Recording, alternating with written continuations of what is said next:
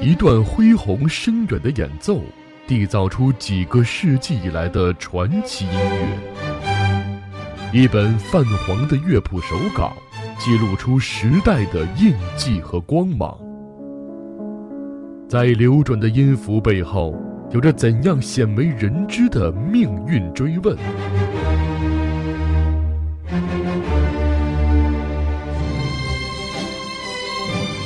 在岁月的沉淀和累积之下，又埋藏着多少大师的艺术宝藏？我爱古典音乐电台，满足你对古典音乐的所有想象。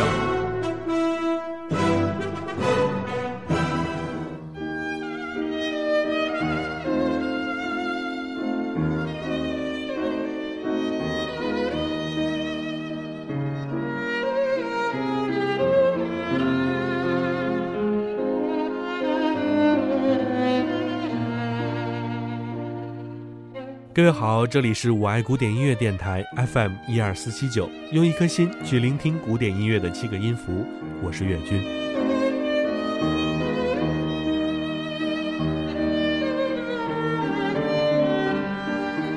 这一期岳军将跟大家一起分享的是柴可夫斯基的第一钢琴协奏曲。我们先来了解一下柴可夫斯基。柴可夫斯基是19世纪伟大的俄罗斯作曲家、音乐教育家，被誉为伟大的俄罗斯音乐大师。他的音乐是俄罗斯文化在艺术领域内的最高成就之一。他在音乐创作上很崇拜莫扎特，甚至模仿他的风格创作了一部管弦乐组曲。然而，对于瓦格纳音乐中的一些特性，他却很反感，认为瓦格纳过于重视管弦乐队而忽略了声乐。柴可夫斯基主张用现实主义手法来表现歌剧，主导动机只用以描写心理感情等内在方面。他的作品对后世的影响也是非常的深远。不仅他的作品常被各国剧院所演奏，在中国一些剧场或公众娱乐场合，用他的乐曲做伴奏编排的现代歌舞，在某些地方也深受大众喜闻乐见。他的风格直接和间接的也影响了很多后来者。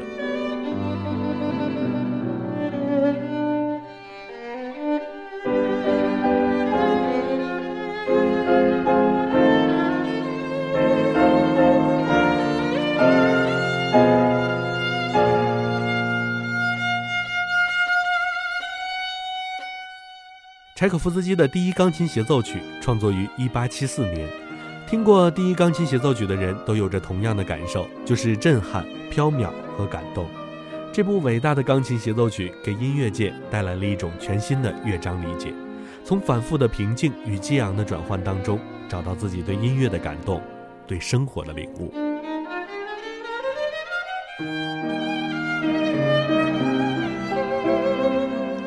如果说贝多芬的命运的开篇是将人们心灵重重扣入地下的震撼，那么就可以说柴可夫斯基的第一钢琴曲的开篇，第一钢琴曲的开篇是将人们的心灵带入缥缈太空的强音。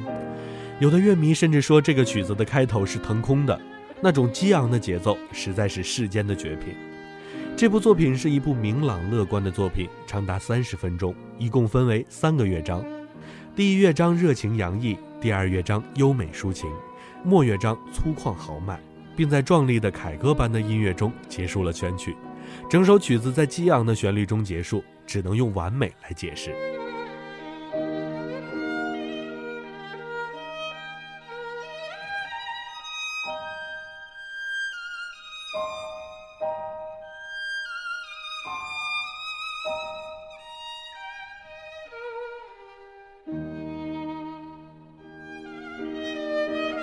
作为柴可夫斯基钢琴协奏曲的代表作，这种钢琴曲也是被演奏的最多的一首。作品中略含有俄国味道的创作主题，以及充满斯拉夫式粗线条和色彩的管弦乐法，这也正是这首作品的魅力所在。这首钢琴协奏曲是第一流钢琴家们竞相演奏的曲目。在创作上，柴可夫斯基多用了快板、小型板，将曲子固定在华丽又平实的格调上。通过单簧管长笛的配合，使抒情的气氛十分浓厚，整篇乐章如梦如幻，展现出了特殊的情景氛围。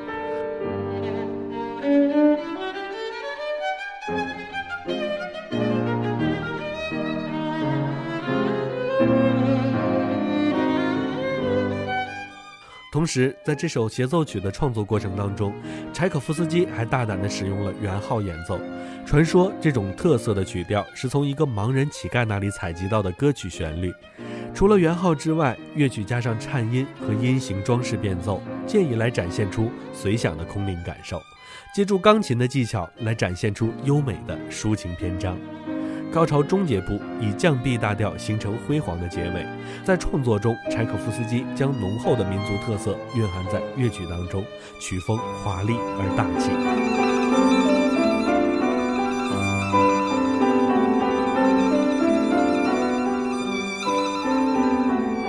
好的，那么下面我们就来欣赏一下这首作品。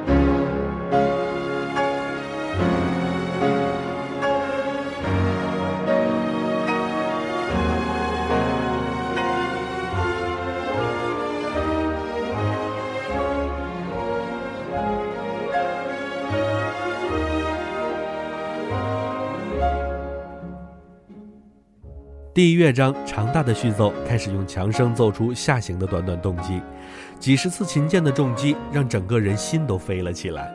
之后的旋律更是让作为旋律大师的柴可夫斯基表露无遗。节奏的亢奋激进、高昂的气势，让身处喧闹都市的生活虫们感到了生活的压力与动力。序奏的主题宽广而壮丽，像和煦的春风迎面吹来，像灿烂的阳光铺满大地，使人感到无比欣悦。主部主题源于乌克兰民歌，经过加工变得活泼而轻柔。副部有两个主题，一个轻柔而甜蜜，像爱情的吐露，像诗意的陶醉；另一个娴静而淡雅，像悄悄细雨，像淙淙泉流。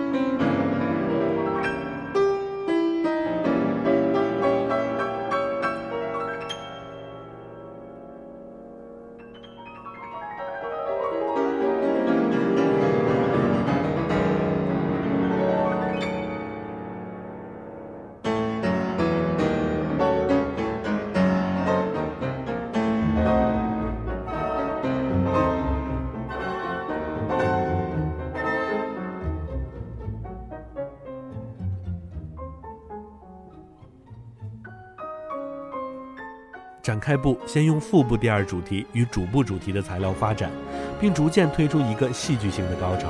接着又用副部的第一主题材料在钢琴与乐队之间交相展开，再次形成高潮。他的独奏华彩乐段放在再现部的后端，此后三个主题材料又跃起在了乐队声中。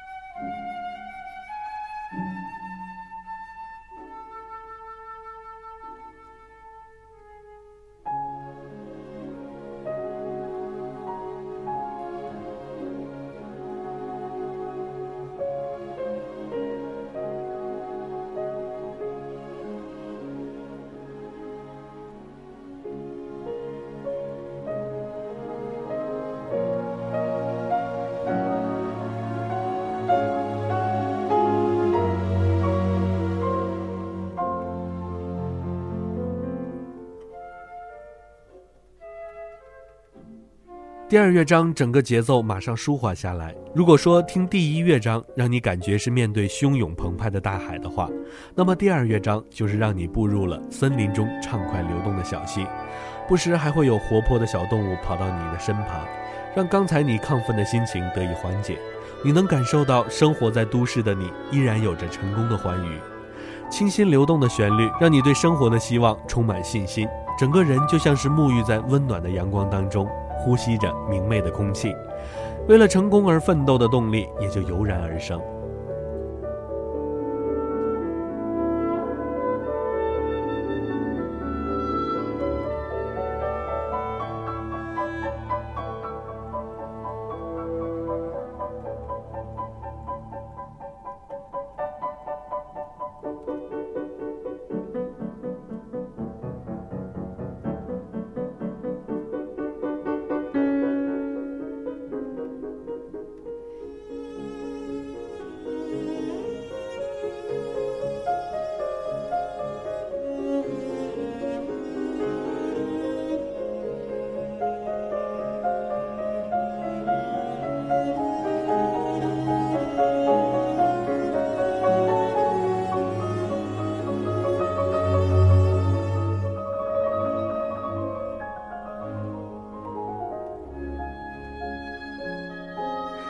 章是介乎前后两个乐章之间的一首抒情间奏曲，它的音乐怡神悦耳，具有文雅朴质的田园风味。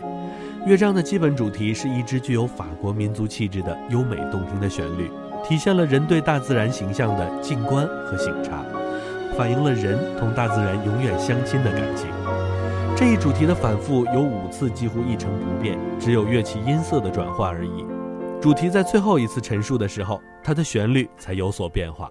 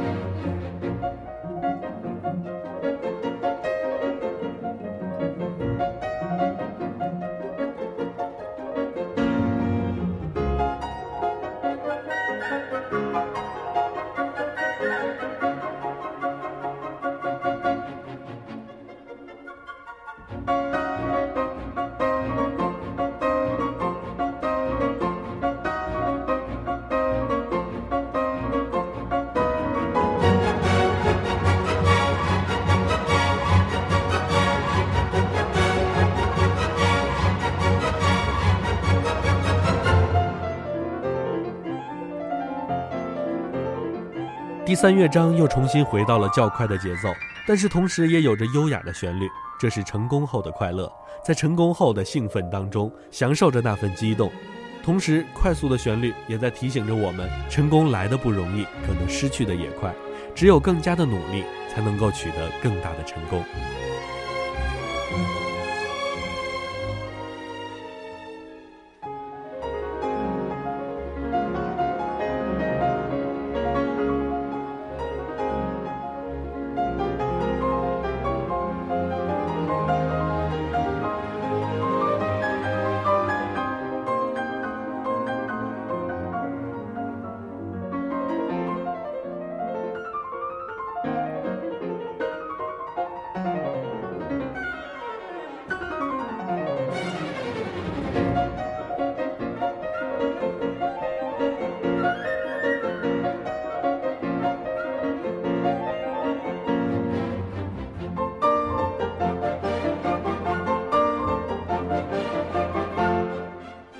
就像下文中所说的，将人们心灵重重扣入地下的震撼。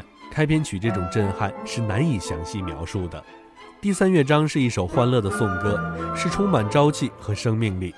乐章中出现的形象全都在同一明朗、乐观的氛围当中活动。乐曲的基本主题也在乐队奏出的一段简短的引子之后，由钢琴独奏奏出。像第一乐章的乌克兰主题一样，柴可夫斯基也赋予这个主题全新的特点。他用断音奏法的干枯音响、和弦式的肢体以及小伙子的踏步效果，借以强调表现出第一乐章的狂放活泼的舞蹈性特点和毅力。第二主题先后由小提琴和钢琴奏出，这个主题步调是在后来才把它所蕴藏的全部欢乐表达出来。这两个主题相互对比、相互补充，共同表达这中曲的明朗而乐观的基本思想。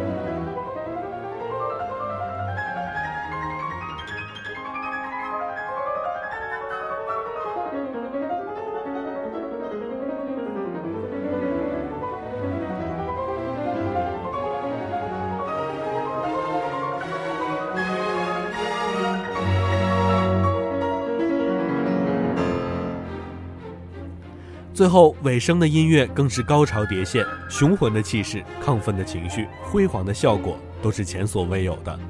整首曲子用波澜壮阔来形容是最贴切的。不过这首钢琴曲有一个遗憾之处，就是这首曲子的性格非常的男性化。尽管某些段落流畅优雅，但整体看起来是刚强的、雄劲的、魁伟的，因此很多女钢琴家不适合演奏它们。好的，以上就是这一期的全部内容，感谢您的收听，这里是我爱古典音乐电台，我是岳军，再见。